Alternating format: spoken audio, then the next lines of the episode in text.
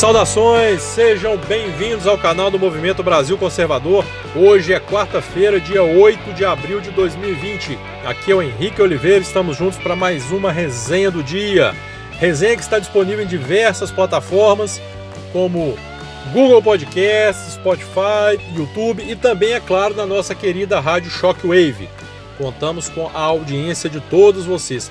E para você que deseja se informar mais, saber mais sobre o movimento Brasil Conservador, como fazer parte do movimento, como se tornar um membro, como nos apoiar, basta acessar a descrição dos nossos vídeos. Lá você encontrará todas as respostas a essas perguntas, é, é, é, acessando os links né, que lá estarão. Então, é um prazer, o convite está feito, é um prazer, será um prazer inenarrável ter vocês conosco no movimento Brasil Conservador.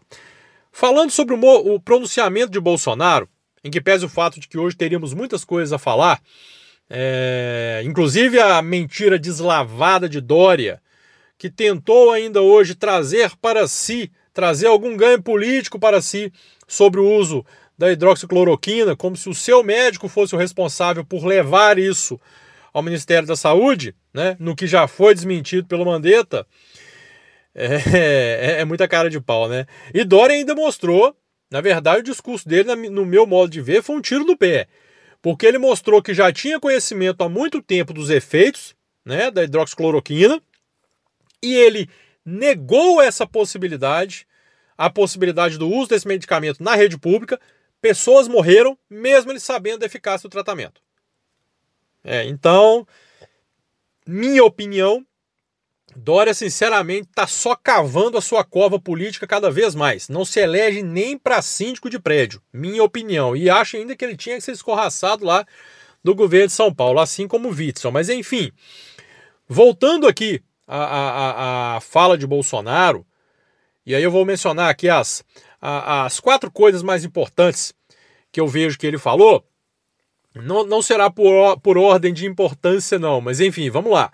Ele falou do pagamento dos 600 reais, que começará a ser feito essa ajuda temporária, né, três meses para os profissionais autônomos, e que realmente é importante, é, é, é momento, não, não adianta tapar o sol com a peneira, no momento em que está todo mundo dentro de casa, as pessoas realmente perdem é, é, toda e qualquer possibilidade de receber a sua remuneração, os autônomos principalmente.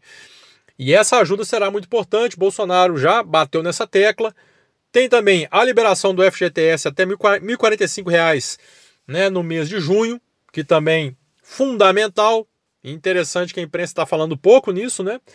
Mas ok. É... Ah, inclusive vocês lembram que eu falei ontem, né? Vamos observar o comportamento da imprensa e na semana que vem me cobrem, que nós vamos falar disso. É, e as duas coisas principais que eu acho que foram assim os pontos chave ali do, do, do pronunciamento.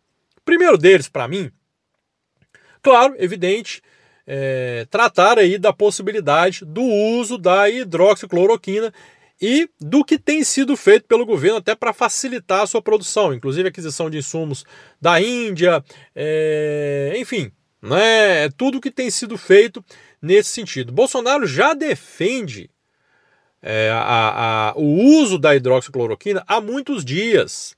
Né? E é recorrente essa defesa que ele tem feito. Justamente por quê? Porque o que nós temos visto, e diversos médicos dizem o mesmo: olha, hoje é o melhor tratamento que nós temos.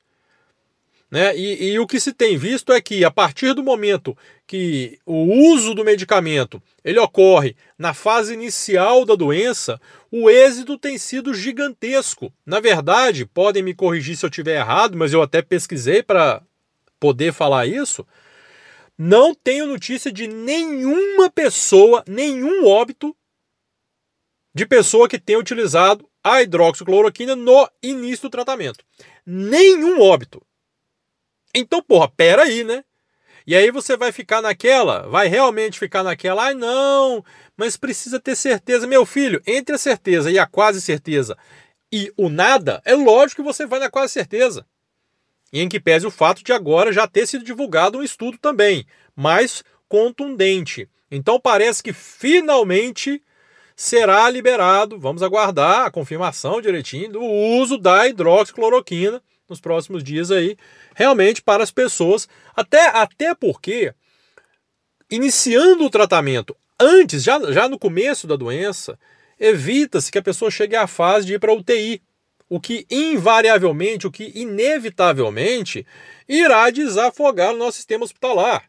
Que uma coisa é a pessoa se tratar em casa, tomando remédio, a outra está lá no hospital entubada. E esse é o grande receio. Esse é o discurso que as pessoas sempre têm batido. O sistema de saúde vai colapsar, vai entrar em colapso o sistema de saúde, não vai ter leite para todo mundo. Então, gente, se tem o tratamento aí, bora! Bora! Então eu gostei muito da fala de Bolsonaro nesse sentido, né? E repito, canalice do Dória. Dória, graças a Deus, não, esse cara não se elege nem para síndico de, pé, de prédio mais. Quem votar em Dória, eu vou te falar, viu? É porque tem retardo mental acelerado, tá? Agora, e até fazendo o, o link aí, né? De Dória e tal, foi muito, mas muito mesmo é, é, é, importante a fala de Bolsonaro no momento em que, e ele soube falar, olha, como eu disse, o pronunciamento foi muito bom, ele foi tranquilo, ele foi sereno, ele soube falar. Ele deu o recado sem precisar atacar ninguém, sem precisar alfinetar ninguém. Olha, gente, o negócio é o seguinte. Seus pre... Os prefeitos e os governadores, eles são os únicos responsáveis pelas consequências advindas das medidas que eles adotaram, uma vez que em momento algum eles consultaram o governo federal. Ponto. Gente, genial! Porque essa é a realidade. Primeiro que ele disse uma verdade. Né? Nós temos aí país afora prefeitos e governadores brincando de ditadores. E a propósito, falando em governador, eu achei interessantíssimo, eu li ontem à noite a, a, a notícia, o Romeu Zema, que é o governador de Minas, pedindo desculpas olha, para o funcionalismo público, porque ele não vai pagar o salário e não sabe quando vai pagar o salário. Olha que maravilha, gente! Mandou todo mundo para dentro de casa, né? Cancelou tudo, fechou tudo, mandou fechar tudo e agora fala: olha, não vou pagar o salário de vocês, não. Aí você me pergunta, aquele professor que está dentro de casa, sem dinheiro, né, precisando fazer a compra do básico para sua família, aí ele recebe um me desculpem do governador. Eu quero saber se a Semig, Copasa, né, que são é, conta de luz e água aqui de Minas, né, se eles vão aceitar um pedido de desculpas também pelo, pelo não recebimento das contas, né. Inclusive eu até recomendo. Você, funcionário público, vá ao supermercado, enche o carrinho e quando chegar no caixa fala assim, olha, você me desculpa, mas eu não tenho dinheiro para te pagar, mas eu vou levar assim mesmo, tá? Vamos ver o que, que vai acontecer. Oh, mas eu falo uma coisa. Eu fico invocado, indignado com isso, sim, mas ao mesmo tempo eu não posso deixar de falar. Você, funcionário público, mineiro, que me xingou demais lá nas redes sociais, quando eu falava, gente, gente, vocês não imaginam o que vai acontecer com a economia. Se todo mundo ficar preso dentro de casa, amanhã a coisa vai começar a ficar feia, vai faltar dinheiro, vocês não vão ter como receber. Me xingaram. Me xingaram porque você está pensando no dinheiro. Você não privilegia vidas humanas. Você é bolsominion e parará. Eu só digo uma coisa. Eu avisei. Não avisei? Ponto. Então agora, vai lá, pede desculpas para a Semig, para a Copasa, para vai lá no supermercado e apresenta um pedido de desculpas para poder pagar a conta, que é o que seu governador fez com vocês. Ok? Então, gente, essas atitudes, e olha, Alexandre Calil, que decepção, hein, meu amigo? Que decepção, hein? Olha, e eu, e eu que sempre fui um admirador seu pelo que você fez lá no meu galo, salvou meu time, né? Nos levou onde nós nunca pensávamos ir, mas como prefeito, Jesus Cristo. Então, gente, Bolsonaro deixou claro: Olha, se amanhã o pau quebrar aí, igual já está começando a quebrar em termos de economia, é desemprego, é faltar comida dentro de casa, cobra lá do seu governador e do seu prefeito, tá bom?